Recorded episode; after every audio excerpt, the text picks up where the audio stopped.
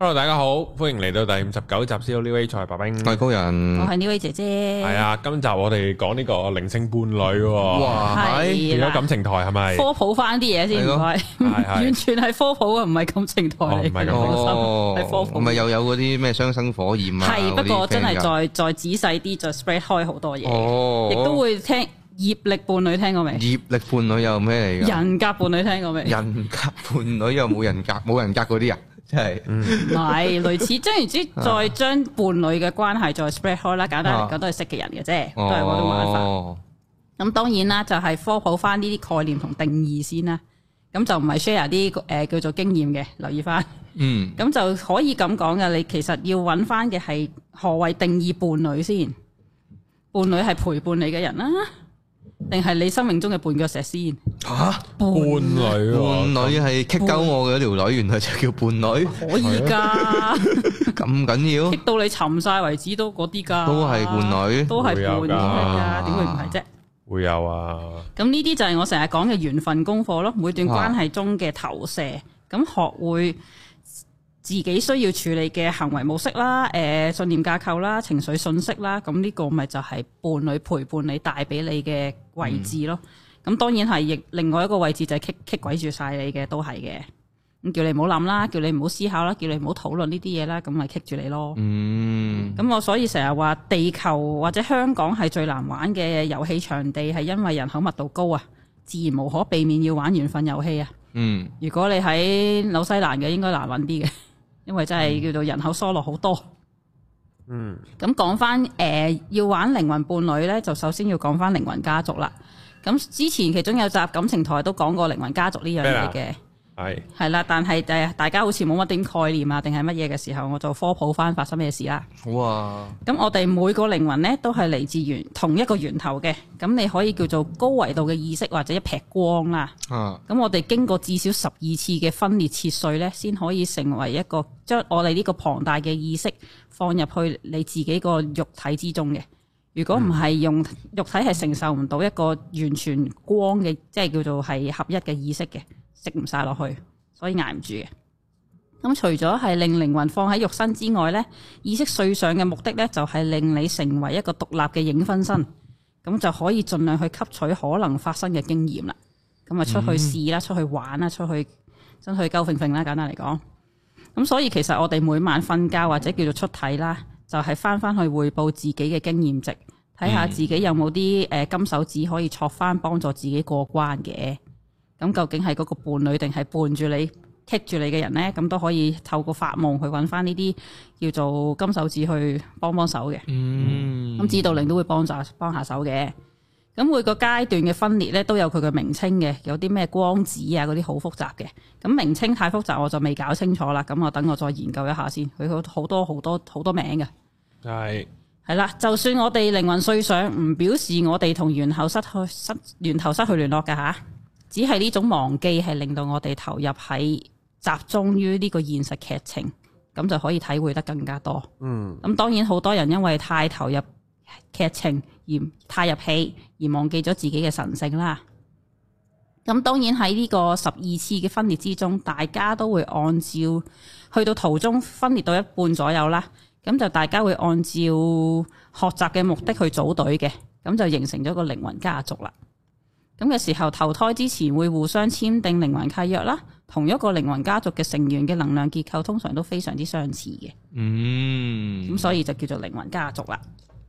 咁傾向靈魂家族咧，就會傾向約定轉世去同一個時空啦、星球、國家或者地區嘅。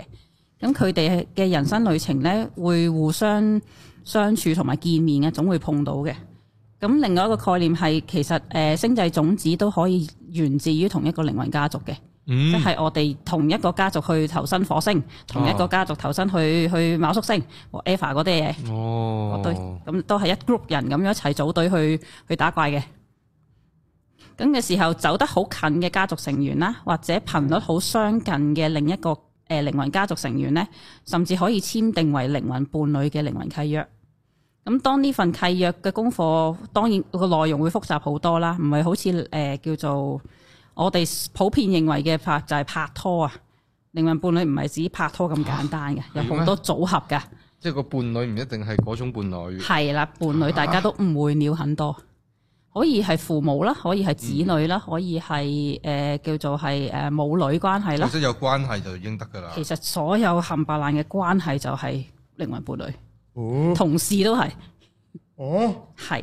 咁所以點解靈魂伴侶成日誤會係同愛情有關？係咯係因為係啊大家嘅能量狀態好相似。啊，或者係嚟自同一個靈魂家族嘅時候，或天生每個靈魂嘅能量相吸，或者係有個好想合一嘅特性啊，咁就會彼此吸引。哦，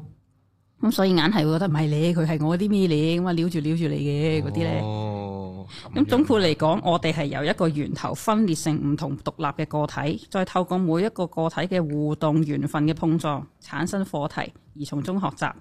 正所謂外面沒有別人，咁亦可以話係自己溝緊自己另一個分身。哇，除非你是我，才可以係咯我常在。冇錯啦，又係 嗰套，內我發又係之前講嗰套戲啦，自愛自己生自己出嚟，自己搞大自己個肚係啊，嗰嗰堆嘢哦係啦。啊。咁開始又去啲將啲 terms terms 分裂出嚟啦吓，人格伴侶就係你想揾到一個人去填補自己靈魂缺失嗰一忽，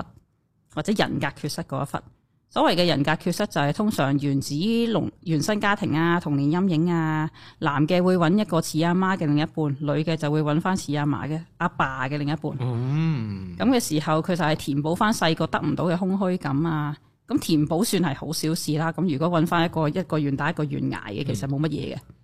咁、但係有時揾翻另一半嗰啲呢，就會進行一啲叫做調教嘅。因為細細個呢，佢睇到好多阿爸嘅負面習慣，但係礙於佢哋身份地位，佢係阿女同阿仔嘅時候，佢唔可以調教翻阿老豆噶嘛。咁嘅、時候，佢而家就去娶翻嫁翻個類似阿爸嘅人，就代替阿媽進行進行翻一啲調教。哦，咁所以咧，佢就會嫁翻一個類似嘅人，但係由於地位對等咧，佢哋嘅發揮嘅玩法就會不一樣。嗯例如嗰啲叫做控制啊、挟持啊嗰啲玩法就會不一樣啦。嗯，跟住業力伴侶咧就舐嘢好多嘅，聽落都知知勁噶啦。咁就會同雙生火焰完全相反嘅。嗯咁之雙生火焰等陣先講啦。咁其中一方嘅靈魂咧嘅成熟度會通常高過另外一方，但係靈性發展停滯嗰一方咧就會不斷用角色嘅權力控制對方，妨礙對方嘅靈性發展。咁兩個靈魂未必係嚟自同一個家族嘅，如果業力伴侶嘅話，咁毫無保留地展現自己嘅慾望 ego 咧，就將個小我互相厮殺、控制對方啦。咁越大嘅壓迫就會越活嚟越大嘅反彈。咁可能因為咁呢，又會令會迫使另外嗰邊頂唔順呢，就會反思自己真正想要嘅關係。嗯，咁所以有時打壓係會令人覺醒嘅。咁一九年啊，或者係呢支防疫都係打壓令人覺醒噶啦。嗯反思翻你自己叫做究竟係對醫療體系嘅關係啊，嗰多嘢啦，定係對泛民嘅關係啦。嗯咁當然啦，業力伴侶會騷擾你過關啦，帶嚟破壞啦，你會越活越活越迷茫啦。當然有時啲破壞可以喺財務上啦、健康上啦、關係上、依賴上、情緒勒索等等嘅嘢。咁所以其實之前好多集節目都講開呢啲呢堆麻煩嘢噶啦。咁有時越痛靈魂先越容易清醒嘅，咁呢啲劇情都係投胎之前就已經安排咗噶啦。所以就算業力伴侶，其實都幫緊你好多嘢噶，不過你唔知啫。嗯咁因為某啲前世未平衡到嘅情緒執着咧，例如內疚、恐懼、依賴、嫉妒、憤怒而互相吸引嘅，唔知點解你好似欠咗佢咁樣嘅，形成互相折磨嘅關係。當然佢折磨你，其實佢自己都唔開心同埋唔舒服啦。咁如果今世平衡唔到嘅話咧，下世就會繼續糾纏嘅。咁其實咧，放下就係業力伴侶帶俾你嘅最主要功課咯。咁所以誒、呃其實相對地呢個功課係簡誒、呃可以話係簡單，亦都可以話好複雜。咁大家睇下處唔處理到啦。跟住嘅時候，去到呢度聽唔聽明先？應該差唔多啦、嗯 o k 啊。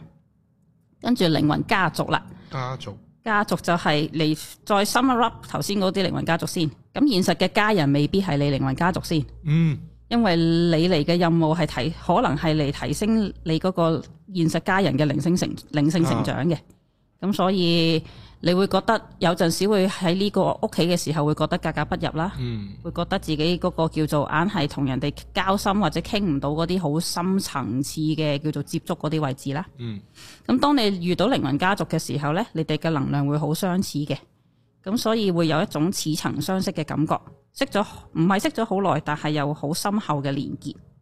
每次見面呢，都好似喺翻大自然充電一樣嘅，咁唔會覺得虛耗或者係叫做俾靈魂吸血鬼抽乾你咁樣嘅位置。咁可以幫助彼此嘅成長啦，同時尊重大家各自成長嘅速度啦，會誠實地指點對方啦。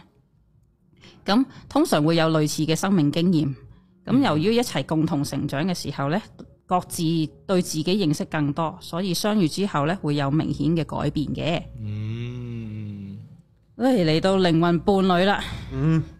嚟啦。咁就今世遇到嘅每個人都係每一個人都係嘅你嘅靈魂伴侶嚟㗎吓，吓，其實係咁濫㗎件事，吓個個都伴侶，係屌你老味咖啡傾伴侶啊，全部傾都到偈或者係係叫咯做喺麥當勞度收銀都係嗰個都係都食伴侶都伴到㗎。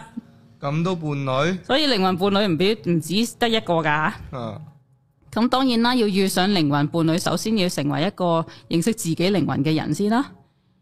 咁嘅時候，愛自己嘅定義未搞清楚嘅時候，就算遇到真正嘅靈魂伴侶呢，你喺交往交往之中嘅覺察學習，都學唔到任何嘢嘅。就算係係啦，哦，嗰、個啊麥當勞個收銀都係我個靈魂伴侶啦，但係我未未揾翻自己個靈魂喎，咁咁都係會相遇到嘅，唔會唔會困翻出嚟嘅。即係即係即係我即使嗰個係我靈魂伴侶，但係我都唔同同佢相認唔到嘅，正常情況係啦底下，，係啦，因為大家都冇醒到咯。哦，咁可以對方醒咗，咦？你係同我有啲嘢，但係咦，原來你未醒喎，咁好似有啲嘢都冇乜嘢咁樣嗯啦，就走咗啦。咁個個都係即係個個一醒就係啊，即係意思係誒、醒嘅程度咯，睇下大家醒嘅程度，嗯然後再磨合嘅程度咯。咁、所以其實任何一段關係都可以發展成再深厚啲嘅靈魂伴侶嘅，睇你點玩。所以好忙噶，如果如果全全部靈魂伴侶都要砌晒嘅傻話，㗎，係啦，咁咩嘅？咁上条天条女都話佢係我靈魂伴侶咪得咯，上叻啊叻天啊大就個個都靈魂伴侶咁樣啊，係約噶，到出嚟就靈魂伴侶噶啦。哦，約咗雙火焰添啦，冇錯啦啲靈魂伴侶啊，當然我會講話，因為真係坊間太多玩爛晒啦，咁所以我會覺得之後我有講嘅，唔好所有嘢都變成靈魂伴侶先，唔該。 咁樣咩？係唔得喎，而家我成個腦都係靈魂伴侶嘅喎。咁真係因為可以係任何關係組合嘅時候，哦有時啊吓，特別係傷害你最深嘅人啊係吓，啊聽落同業力伴侶係有啲相似嘅，係咯嗯咁、但係業力伴侶就係其實可以轉化成靈魂伴侶咯，咦咁睇下嗰種糾纏嗰種勒索醒到未咯？咦咁你哋嘅靈魂層面係非常之親密嘅關係啦，所以係對方先願意成為你哋你哋今世嘅課題啦，為你製造 靈魂暗夜啊，嗯暗夜啊，係啦、咁靈魂暗夜會揾集講噶啦，啊咁相對地真係叫做你自己啊，會唔會成為傷傷害對方最深嘅人呢？咁你會唔會同都係佢嘅靈魂伴侶呢？都可以噶嘛。咁靈魂伴侶咧，可以叫做互相療愈、支持、尊重嘅關係，唔會逼對方處理大家嘅功課，只係一齊更加加快快速嘅成長。嗯就算分開都唔會覺得失落，因為你哋永遠靈魂上都會有一定嘅連結，嗯唔係真正嘅分開嘅。佢你哋明白到分開嘅定義、分開嘅意義係乜嘢咯？咁靈魂伴侶係可以更替嘅，雙方或者其中一方嘅靈魂成長完成長完啦，做完功課啦，契約就會完成，關係就會告一段落。就算未完成功課咧，都可以隨時解除關係嘅。咁其實功課嚟嚟去去都係同愛有關啦，寬恕或者無條件嘅愛自己啦。咁亦都可以透過夢嘅訓練去揾翻你自己嘅靈魂家族、靈魂伴侶嘅。咁介入法律上嘅婚姻啦，嗱而家個個都會稱喺 Tinder 成日講嘅靈魂伴侶喎。咁其實咧，介入上介入法律上嘅婚姻或者做人第三者咧，只係靈魂伴侶劇情其中一種嘅咋，大家唔好太入戲。有啲人會話啊，我自己叫做係識得嗰個靈魂伴侶太遲啦，可惜我已經同人結咗婚啦。嗯咁其實步入婚姻唔係靈魂伴侶契約嘅終極意圖啊，啊，即係冇咗，即係即使我結咗婚都要同呢個靈魂伴侶 唔係，即係有啲人會好想話我啊我嫁咗個我唔係太中意嘅老公，我過咗幾年之後無啦啦就見到所謂嘅靈魂伴侶嘅時候，係啊咁就我好後悔啦。咁我而家要飛啦，我老公要同呢個靈魂伴侶結婚。啊咁但係靈魂伴侶個契約唔係要嚟結婚用噶哦嘛，，即係齋成長就得啦。靈魂成長唔該。咁樣嘅， 我即係都成長㗎。咁當然喺都肉好多學習㗎體生活嘅交嘅糾纏都可以有靈靈性嘅成長嘅，留意翻。係咯，啊咁睇你即刻玩翻屋企都係一個成長嚟㗎，啊可能嗰冇時錯。啦。如果咁當然潛意識嘅慾望會美美化咗靈魂伴侶啦。你係咯你哋嘅 drama queen 作祟啫，其實係係咯，我個個都想苦戀注定難，我已經習慣啊嘛。冇錯啦，係咪個先個都想玩呢啲痛愛噶啦。係咯，哎呀，好好糾纏啊，好糾結啊，點算啊？嗰啲呢，仍然最終你能哋夠啊會可以咁講，就算係靈魂伴侶，你哋對單歸單 grade 變成人格伴侶嗯哦嘅，甚至變成業力伴侶啫。人格伴侶又係咩架科咧？頭先人嘅伴侶咪講話係啊互相索取翻大家嘅靈魂缺失咯，哦，人格係咁嘅意思，原來冇錯啦哦咁你要搞到係人人格定係你個潛意識定係你嗰個慾望嗰即個位？係如果我人格好好，我就會有一個人人格伴侶好賤格㗎啦。人格好成熟先啦，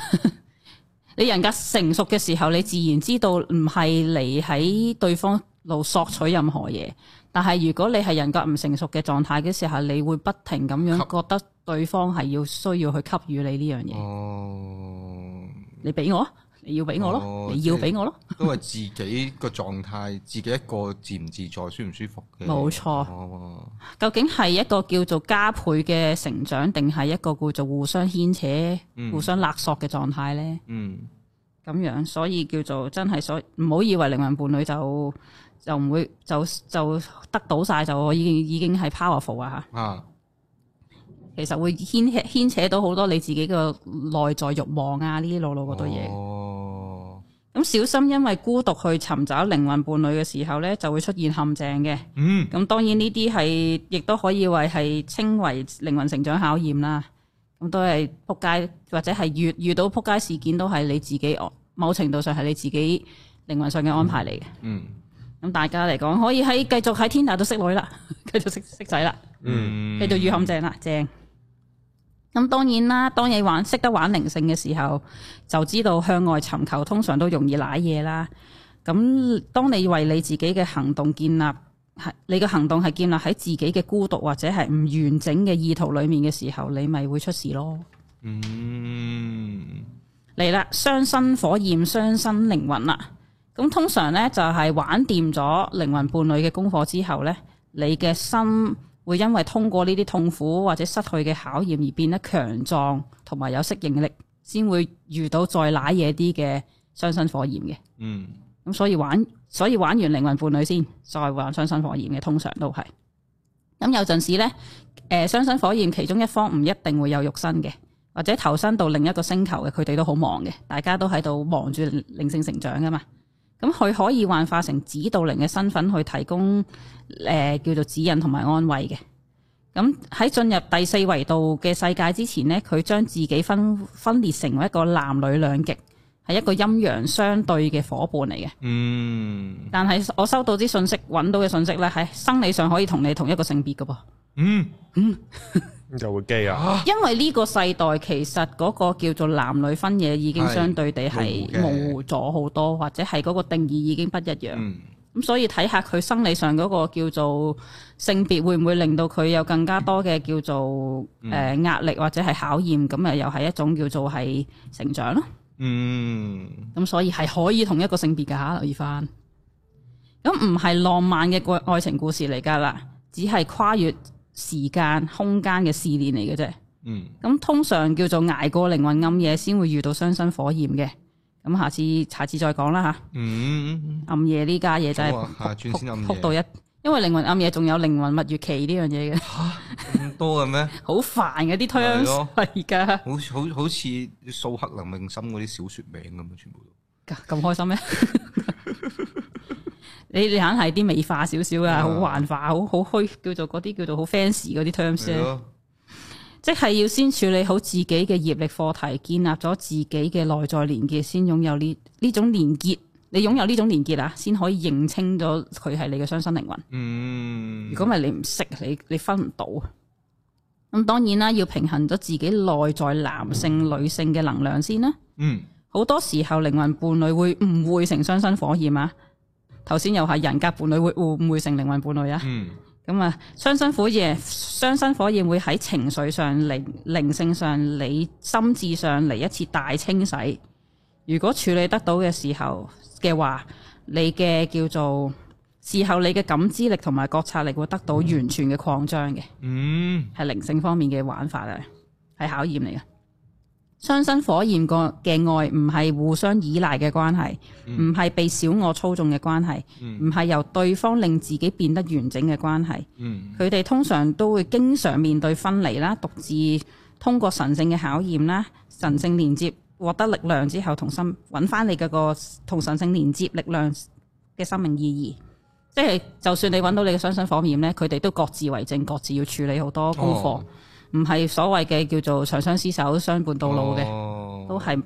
啊你係啊，咁啊我哋出去哦再出去做功課咯咁樣我咯。得個係字嘅，哦，知係你就算數啦，咁只樣係你咁你點可樣知係咪佢啊？以個個都話你見到就會知。啊咁屌，系哦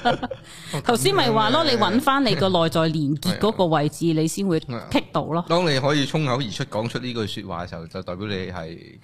見到啦。咁即係係啊，狗啦，正常唔係嘅，正常你 咁你講你點講得出口嘅呢句说話？因為有好多靈性嘢唔係用言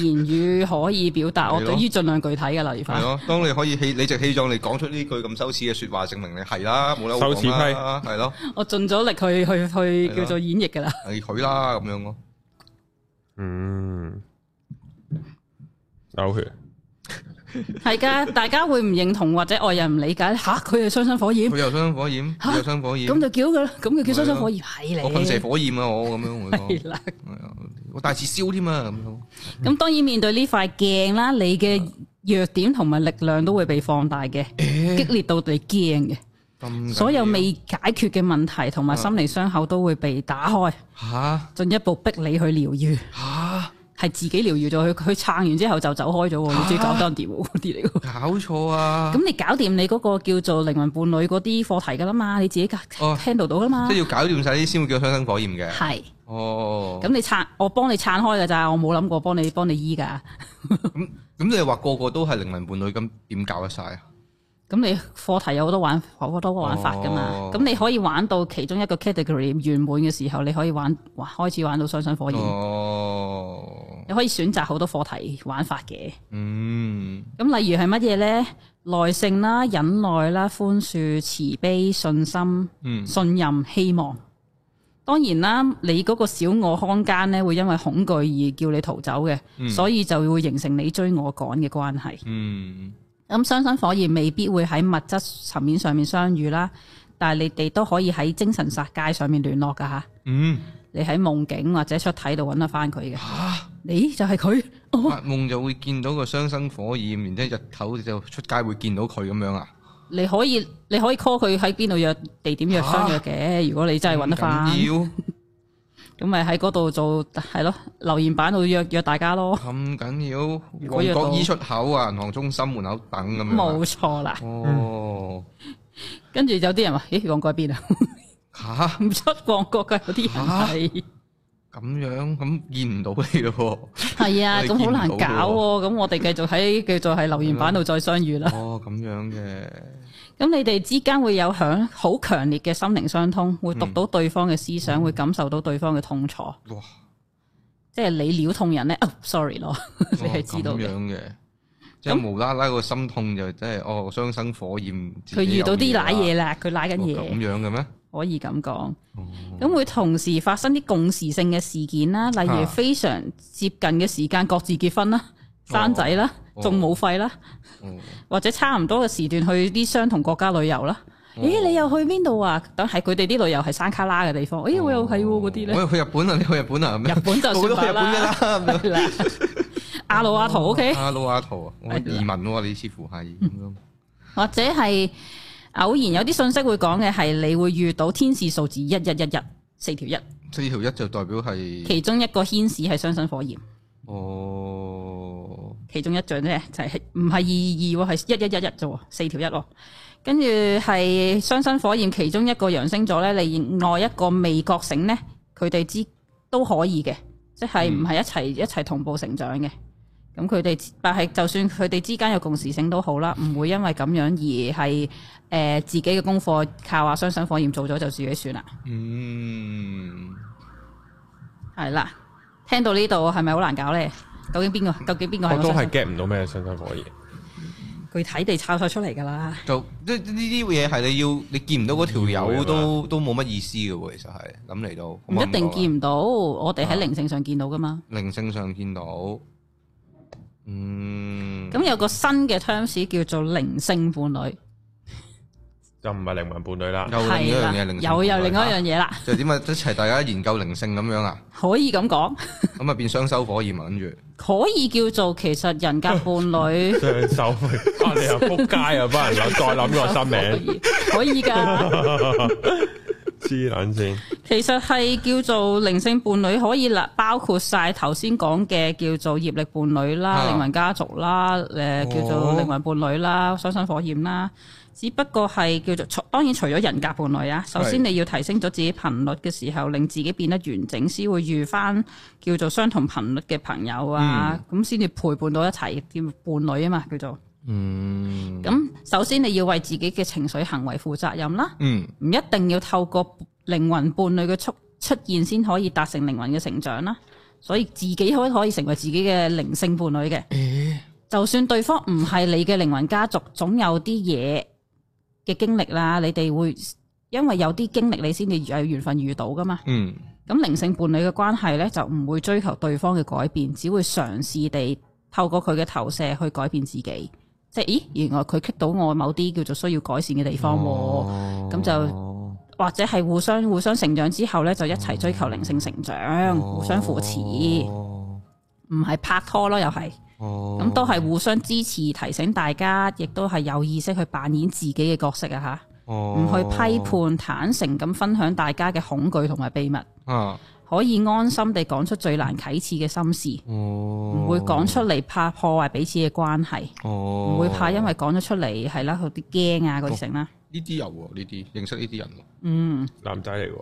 咩啊？唔係，女仔嚟嘅，係呢就靈性伴侶啦。係啦。你純 friend 咯，即係呢啲 feel 到係好你知道 friend 唔係成日要見，但係係啊一傾就傾好啲。同埋好明顯就係佢經歷過啲嘢，誒跟住之後到我經歷咯，嗯嗰嗰類咁嘅嘢咯，係有嘅。心態上面嗰種變化又係佢變完可能到我變，我變到佢變咁係樣。啦，咁大嗯家變完之後分完，分完，咦，你又你可以咁樣變㗎，我又可以咁變喎，咁樣嗯，哦，咁我又冇。跟住嘅時候，為咗靈性成長而建立嘅一個平等嘅關係，已經超越咗友誼㗎啦。嗯，咁係一個互相創造真實力量，啊大家彼此都可以提供大家嘅力量嘅泉源啊！嗯，咁就承諾自我療愈係行喺第一優先先嘅，永遠將焦點放喺如何認識自己。係嗯啊，特別係自己嘅情緒反應啦，頭腦帶俾你嘅任何念頭啦，你嘅行動意頭係係喎源意圖係咪源自於愛啦？真喎，即係大家好清楚冇得幫對方嘅喎，嗯即係自己自己行自己條路嘅，淨係可以。我只不過喺你面前，我講晒出嚟，陳述翻、嗯係啊整理翻。哦，我自己又知道繼續上路，係啊係啊，永遠都係咁咯。係啦，有幾個呢啲嘅，係啊。正咯，唔易啊， 因為唔係個個覺醒嗯咗，或者唔係個個行呢條路啊。咁嘅時候有勇氣去挑戰自己極限啦，探索自己內在恐懼嘅源頭啦，有冇俾道德塔利班、完美主義者嘅妨礙你去挑戰呢？嗯，培育培養到真實嘅慈悲，見到對靈性一無所知嘅朋友都有足夠嘅包容同埋接納啦，化解你哋之間嘅距離感。嗯有時聽人講嘢嘅時候要專注當下啦，唔好忙住點樣去分析或者改善對方啦。嗯，有時呢樣嘢我反而要學嘅，有時我職業病上身，嚇，要即係硬係要想拆，想踢佢。見到佢嗰種痛苦，我於心不忍啊，嗯 哦退翻嚟。哎呀，你係咪想我拯救啫？嗰啲呢？係忍唔住要踢你春袋啦，我都係。冇錯啦，忍唔住要出手啦咁樣。嗯，有意識地溝通行動，聆聽直覺嘅指引，選擇任何行動說話之前，要先處理好你嘅意圖，嗯，放下對結果嘅執着，放鬆相信信任宇宙嘅安排，好好享受事件嘅過程，哇，呢個好難嘅喎，呢啲。玩得 enjoy，應該點講叫做投入出嚟，又要食花生咯。嗯，有意識地表達對家人嘅關心啦。頭先係你哋嘅靈魂伴侶嚟噶嘛，嗯可能係咁啊，有勇氣去對抗老細無理嘅控制啦。翻工都係一種修行嚟噶嘛，嗯幫助朋類朋友面對佢嘅人格恐懼，嗯但唔係控制對方。透過伴侶嘅投射處理翻自己嘅人格漏洞啦。哦咁無論係乜嘢關係，有意識地表達展現自己真正嘅自己啦。哦咁當然啦，其中可以玩誒、呃、靈性伴侶可以玩呢啲以下嘅提問操作嘅。誒、嗯呃同人傾傾，同佢哋傾傾下偈，咪叫佢試下冇壞咯。Why not both 啊？不如放工用放工嘅時間挑戰下，試下啦，我陪下你啊。咁嘅時候，或者係講起呢件事，你身體有咩感覺啊？嗯對於呢條茂利，或者你嗰位認為係雙生火焰嗰個人，你覺得有咩感覺啊？誒、例或者係點解你會覺得人哋會咁樣諗你啊？咁咪嗯咁咁樣去反射咯。會唔會係你嘅道德塔利班，或者係你嗰個叫做執着影響到你嘅判斷啊？嗯咁不如直接同呢把頭腦嘅聲音傾傾啊！咁當然啦，唔多唔少，我都好似隔空地陪咗大家兩年時間啦。咁就希望可以用我嘅角度分分享啦，希望成為大家嘅靈性伴侶啦。嗯多唔少嗯咁嘅時候，我自己啊吓，喺教學相相長嘅情況之下，我自己都成為咗自己靈性伴侶，靈啊係咯。咁終極嘅靈魂伴侶其實係自己靈魂咯，最終都唔係向外追求。其實好多書都係講緊翻去裡面。嗯又係翻去裏面，唔係向外拍拖嗰啲嗰啲追求呢咁咯，哦，簡簡單單、短短地，即係都係同自己一齊咁樣嘅，冇最後都錯係啦，都係最尾都係自 己，哦，即係所有都係過客，從鏡內發展境外，係啊，係啦，每個每個人都係過客喺除非個身你上是我面學完嘢就走啦，係啊，學完就閃，學完就哎閃呀噶啦咁，樣我想咁我我呢輪都上咗堂，好豐富嘅。係咩？係啊，咁，但係啊，咁樣都係嘅，可能個個追求都唔同咯。修行者可能行咁當然真係外在，真係係 exactly 係用呢個 H 角度去睇啦。哦，咁你可以去玩翻人格伴侶嘅，冇問題嘅，好嗯簡單嘅，好小事。 唔係咁冇嘅，咁都都想拍拖噶嘛。佢係啊係啊係咪係先啊，咁大家叫做大家有需求啫，咁但咯係哦，定女早注定分手咯。哇！即係生出嚟就莫強求咁係啊樣，直接就攞去出家啦，我哋可以咁樣啊。嗰啲咯，即係你預咗就係又唔一唔需要叫做意識一早超脱情愛這東西係咯，唔嘅，係即係 你你分得手，啊你就算唔分手都一定有一個早死啲咯。哦，或者咁樣咯，即係我而家仲想有呢個拍拖嘅慾望，咁咪拍咯，拍到最後冇咪冇咯，咁樣嗰種。係咯，係哦啊，順其自然，拍隨心拍到去，拍到條腰斷為止咯。係啦，，拍斷條腰就收皮係啦啊，，係咁你啦，唔會想拍拖㗎啦，應該。啊都係咁係啊樣，傷五路七傷都已經係啦，冇錯，有好咁多關係都令到死噶會。明㗎啦都，係咯由佢啦，好多嘢都塵世嚟嘅啫。啊係係係啦啦下條片見，好係咁啦，拜拜拜